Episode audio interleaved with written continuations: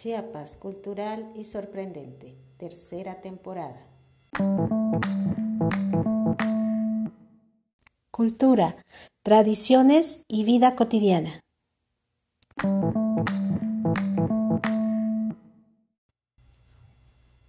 Hola, ¿qué tal? Les saluda Sandra Pinto. Bienvenidos a la séptima emisión de la tercera temporada de Chiapas Cultural y Sorprendente.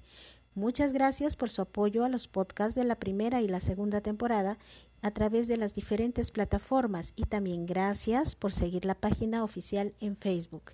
En esta emisión platicaremos acerca de la leyenda de los túneles de San Cristóbal de las Casas. Comenzamos.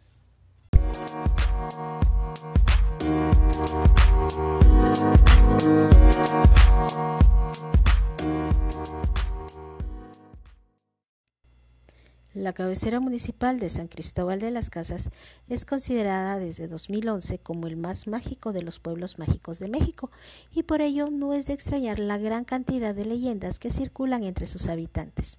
Una de ellas relacionada con la existencia de túneles subterráneos que comunican diferentes puntos de la ciudad entre sí.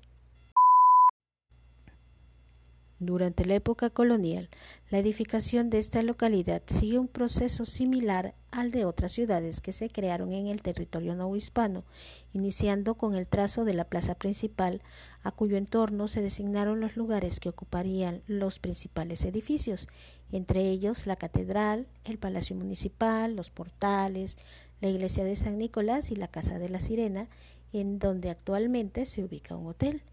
Estas edificaciones constituyen el principal eje monumental de la ciudad, junto con el convento dominico y el templo de la Caridad, unidos por el andador eclesiástico norte con la catedral y la plaza 31 de marzo. Hace algunos años, la página de Facebook Noticias San Cristóbal Chiapas catalogó a la leyenda del túnel subterráneo de San Cristóbal como muy controvertida, ya que hay personas que dudan de su existencia y quienes afirman que sí existe y aseguran que hay entradas a este en el exconvento de Santo Domingo al norte de la ciudad y que atraviesa la zona del centro. Pasa por la antigua casa del marqués de La Tobilla y va al edificio de la CTM, enfilándose rumbo al templo de San Francisco y llegando a desembocar en el exconvento de las Madres Violetas en el conjunto arquitectónico del Carmen. Varios de los internautas que comentaron dicha publicación relataron acerca de cómo ellos o sus familiares habían podido conocer otros accesos derivados de obras de construcción, tanto en edificios públicos como privados, principalmente escuelas durante la década de 1960, e incluso que hubo quienes ingresaron en algunos de estos accesos y comentaron acerca del hallazgo de fetos, en tanto que otro usuario afirmó que su abuela había sido bautizada dentro del túnel durante la Guerra Cristera, debido a la persecución en contra del clero. Se especula que el túnel fue construido poco después de la fundación de la ciudad por los religiosos que erigieron tanto el templo como el convento de Santo Domingo y la iglesia del Carmen, así como el convento de las Hermanas de la Encarnación que estaba junto a este último templo. Aunque se desconoce la finalidad por la que se habría construido, se dice que fue para que el pueblo no se entrometiera en asuntos religiosos.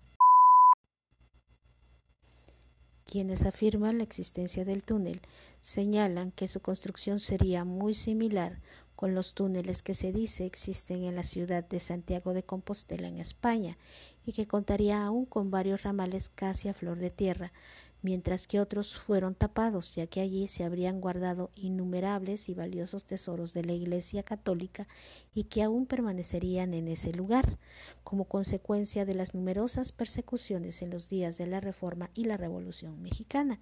Por ello se cuentan también innumerables historias de espantos y aparecidos en las inmediaciones de los lugares en donde se dice pasa el túnel, los cuales estarían encargados de custodiar ese supuesto tesoro.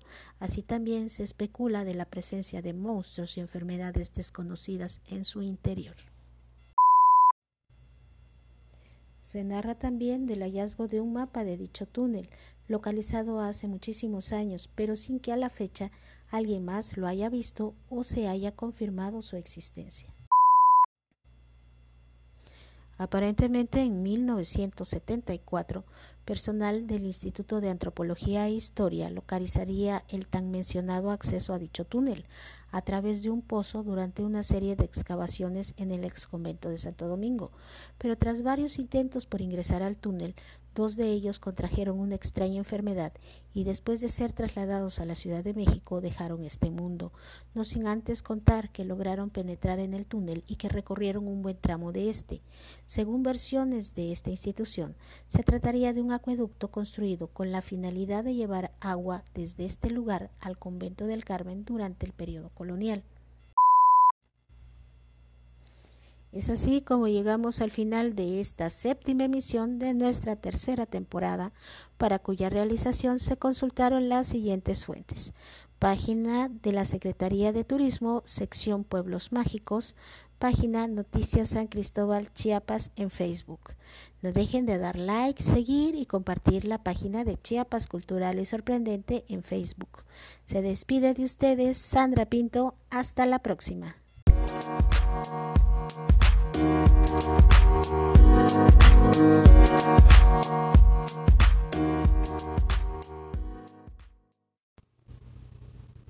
Hola, ¿qué tal? Les saluda Sandra Pinto. Bienvenidos a la octava emisión de la tercera temporada de Chiapas Cultural y Sorprendente. Muchas gracias por su apoyo a la primera y segunda temporadas a través de las diferentes plataformas y también gracias por seguir la página oficial en Facebook. En esta emisión platicaremos acerca del ámbar, la joya ancestral de Chiapas. Comenzamos. El ámbar es una resina fósil de gran transparencia y brillo, considerado como una gema de origen vegetal, sumamente valorado en la elaboración de ornamentos desde la época prehispánica y utilizado también en ese entonces en intercambios comerciales. Aunque hay yacimientos en otras partes del mundo, el ámbar de Chiapas presenta características especiales, ya que en su estado natural aparece en forma de nódulos de color amarillo, rojizo o dorado dentro de estratos de areniscas calcáreas marinas y capas de lignito en formaciones geológicas correspondientes a la parte final del Oligoceno y principios del Mioceno, con una antigüedad de 22.5 a 26 millones de años, determinándose que su origen paleobotánico fue la resina de una leguminosa considerada ancestro del árbol conocido localmente como guapiñol.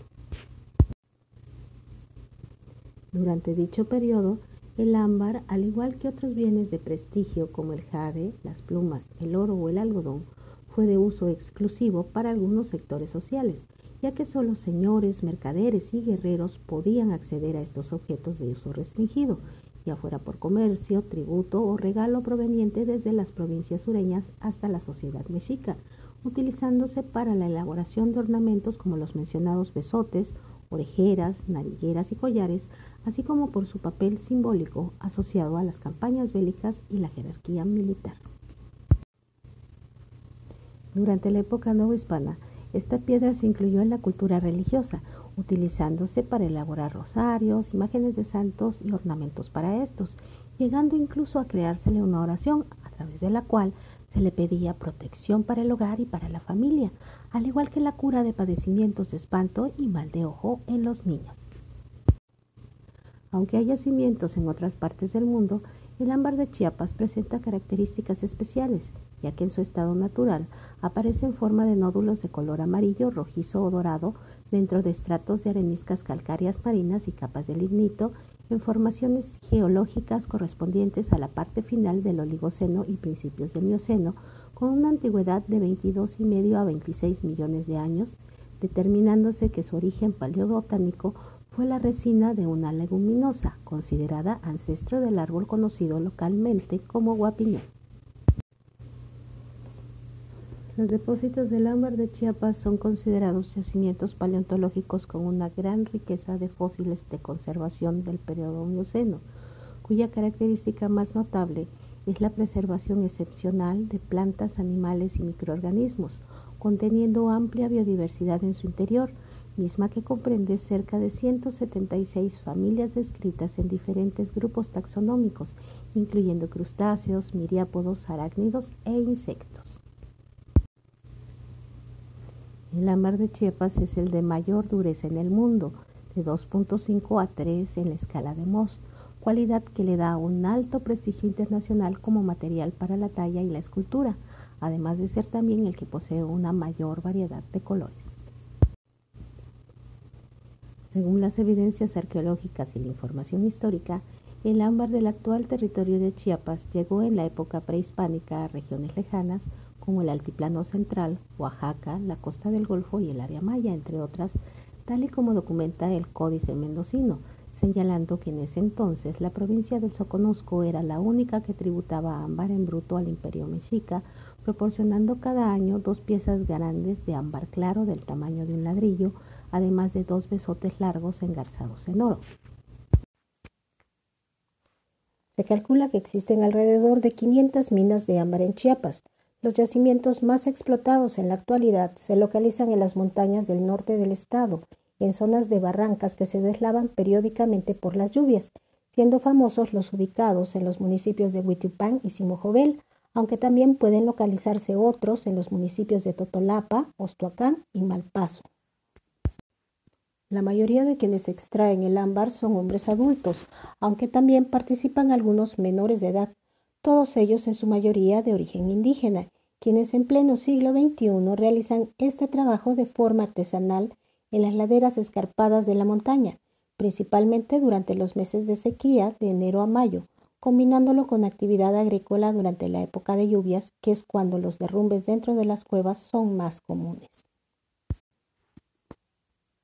Las minas o cuevas son en realidad pequeños túneles de tiro sin apuntalar por donde penetran en cuclillas o tumbados los mineros hacia las estrechas galerías, sin llevar ninguna protección, contando únicamente con martillo y cincel para extraer mensualmente en promedio de 2 a 3 kilogramos del preciado material, en jornadas laborales que pueden llegar diariamente hasta las 10 horas.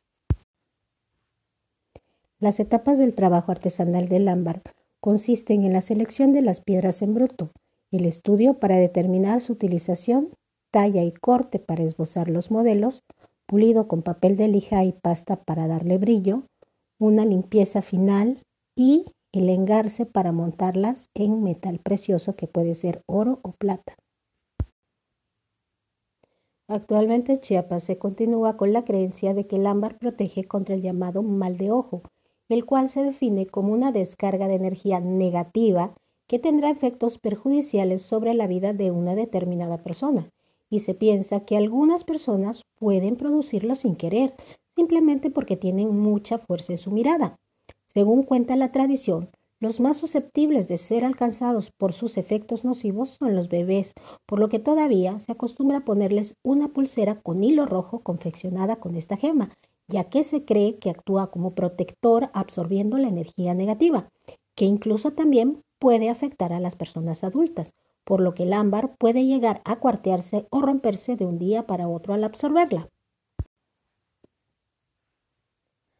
El 25 de agosto de 2003 se publicó en el Diario Oficial de la Federación la Declaratoria de Denominación de Origen para el ámbar de Chiapas, siendo una de las tres artesanías que cuentan con tal denominación en México, junto con la talavera de Puebla y el olinala de Guerrero. Esta se aplica tanto a la piedra semipreciosa de origen vegetal como a los productos derivados de ella, entre los que se encuentran joyería, objetos de arte y religiosos, entre otros, lo que le confirió un valor agregado, puesto que únicamente 16 productos mexicanos gozan de esta protección.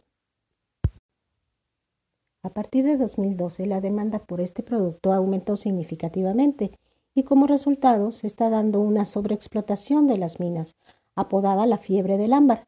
En 2017 se hizo pública la iniciativa con proyecto de decreto para la ley minera en el que se pedía incluir al ámbar y amparar a los mineros de Chiapas, ya que esta gema no se encuentra regulada por esta ley al ser una resina y no una piedra, lo que puso en evidencia que lamentablemente no hay un control oficial exacto de cuánto ámbar queda en los yacimientos naturales que se tienen en el estado y para cuántos años de extracción y venta.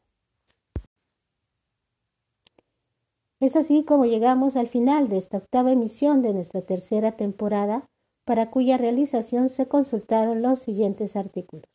México antiguo, el ámbar de Chiapas, una gema con historia en la versión digital de la revista Arqueología Mexicana.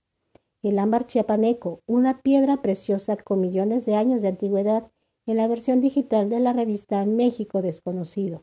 Conoce más sobre la belleza incalculable del ámbar chiapaneco en la página MX City Guía Insider.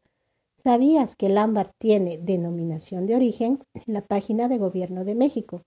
Reseña de Tomás Pérez Suárez del Centro de Estudios Mayas de la UNAM del libro de Lynette Lowe, El ámbar en Chiapas y su distribución en Mesoamérica, publicada en México por la Universidad Nacional Autónoma de México, Instituto de Investigaciones Filológicas, Centro de Estudios Mayas, en 2004.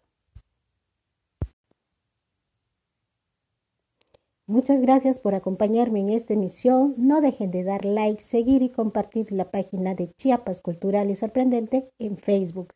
Se despide de ustedes Sandra Pinto. Hasta la próxima. Hola, ¿qué tal? Les saluda Sandra Pinto. Bienvenidos a la novena emisión de la tercera temporada de Chiapas Cultural y Sorprendente.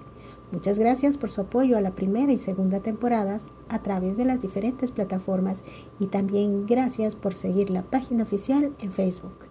En esta emisión platicaremos acerca de dos sitios arqueológicos de Chiapas que vale la pena conocer.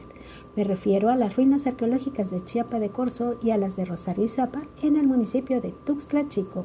Comenzamos. Los primeros habitantes de Chiapas eran cazadores y recolectores que vivían en las tierras altas del norte y en la franja costera.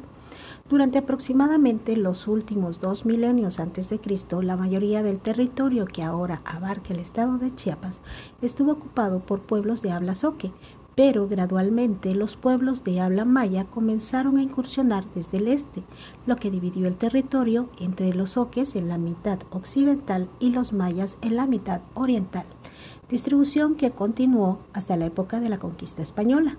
El área alrededor de Chiapa de Corzo fue ocupada por los chiapanecas, cuya etnia y lenguaje son prácticamente desconocidos los chiapanecas fueron militarmente tan poderosos antes de la conquista española que habían obligado a una serie de importantes asentamientos soques a pagarles tributo y habían resistido exitosamente a ser incorporados al imperio azteca.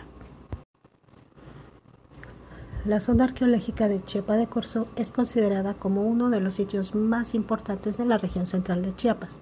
El lugar tiene una historia de ocupación humana muy antigua que se remonta a los tiempos de la cultura olmeca. Debido a su posición estratégica, la zona fue disputada por los oques, pobladores originales, y los pueblos mayenses asentados en los altos. Los edificios que se pueden admirar en la actualidad fueron construidos por los oques que fueron expulsados del lugar alrededor del año 1350 por los chiapanecas, quienes también habitaron el sitio. Se piensa que en sus inicios esta población estaba constituida por unas 200 estructuras, dispuestas alrededor de patios o plazas sin mostrar una disposición de conjunto. En la actualidad, el sitio tiene una extensión aproximada de 1.200 metros de norte a sur y unos 1.800 metros de oriente a poniente. El núcleo principal se localiza al suroeste y se constituye por una serie de plataformas que forman una plaza más o menos cuadrada, alrededor de la cual se levantan los edificios principales. Investigaciones señalan que hacia el año 900 a.C., Chiapa de Corzo se convirtió en una aldea bastante extensa. Se erigieron los primeros edificios públicos, incluyendo un par de ellos, los montículos 11 y 12, que probablemente funcionaron como un complejo de observación solar o estelar con el fin de regular las actividades comunitarias y las festividades. Las excavaciones practicadas en el extremo sur de la meseta sugieren que en el centro de la ciudad existía entonces un gran cuerpo de agua con drenajes de piedra, elementos comunes a otros centros olmecas. En mayo del 2010, un equipo de científicos descubrió dentro de una pirámide de esta zona arqueológica la tumba de un dignatario que podría ser la más antigua de su tipo en toda Mesoamérica. Los estudios preliminares de la excavación revelan que los entierros tienen una antigüedad aproximada de 2.700 años. En 2023, por primera ocasión, se llevó a cabo en esta zona arqueológica el Festival de Equinoccio de la Primavera, con la finalidad de promover su potencial turístico, evento que contó con la participación de grupos artísticos de la entidad, entre ellos la compañía de danza integrada por estudiantes de la licenciatura en danza del Centro para el Estudio del Arte y la Cultura de la Universidad Autónoma de Chiapas. En el municipio de Tuxtla Chico se ubica Rosario y Zapa, un yacimiento arqueológico que según investigaciones fue ocupado por grupos de filiación étnica muy probablemente de origen mijezoque, aunque se especula que pudo darse ahí un encuentro con pueblos mayenses. Durante su periodo de esplendor, este sitio fue uno de los centros económicos más importantes de Mesoamérica y fue el centro del Soconusco. La parte central de este sitio arqueológico se extiende en unas 200 hectáreas bajo una muy rigurosa planeación urbanística conformada por 13 grandes plazas. En el núcleo urbano hay más de 150 montículos arqueológicos dispuestos perpendicularmente en un eje principal que se alinea con el volcán Tacaná. Esta característica hace que el lugar sea un ejemplo temprano de los procesos de urbanización mesoamericanos. Tanto en el núcleo como en la periferia, los edificios fueron construidos amontonando tierra y son escasos los que tienen recubrimiento de piedra. Por eso es que la mayoría tiene la apariencia de un montículo cubierto de hierba. Además, están organizados en torno a un montículo mayor y predominan aquellos que son masivos. También hay restos de habitaciones, drenajes, rampas, una de las cuales comunica con el río Izapa y plazas hundidas. Se han descubierto alrededor de 250 estelas distribuidas en seis zonas arqueológicas. Sin embargo, apenas poco más de la cuarta parte son las que están abiertas al público. Es característica de esta cultura que al pie de cada estela se halla una piedra esculpida en forma de sapo, para ellos el animal sagrado. Rosario y Zapa es una de las mayores zonas arqueológicas en el estado de Chiapas y se dice que es un sitio único, tanto por los monumentos que aún quedan por descubrirse, como porque representa una de las primeras ciudades-estado cuyo surgimiento es tema crucial en las investigaciones acerca de las antiguas civilizaciones que poblaron lo que hoy es el territorio chiapaneco. Es así como llegamos al final de esta novena emisión de nuestra tercera temporada, para cuya realización se consultaron los siguientes artículos. Página del Gobierno de México, Cultura, Zonas Arqueológicas, Chiapa de Corzo. Arqueología Mexicana, Chiapa de Corzo, en la edición especial de la revista Arqueología Mexicana número 102, páginas 74 y 75. Arqueología Mexicana y Zapa en la revista Arqueología Mexicana, edición especial número 102 en las páginas 84 y 85 y la página corazondechiapas.com Descubre Izapa. Recuerden dar like, seguir y compartir la página de Chiapas Cultural y Sorprendente en Facebook. Se despide de ustedes Sandra Pinto. Hasta la próxima.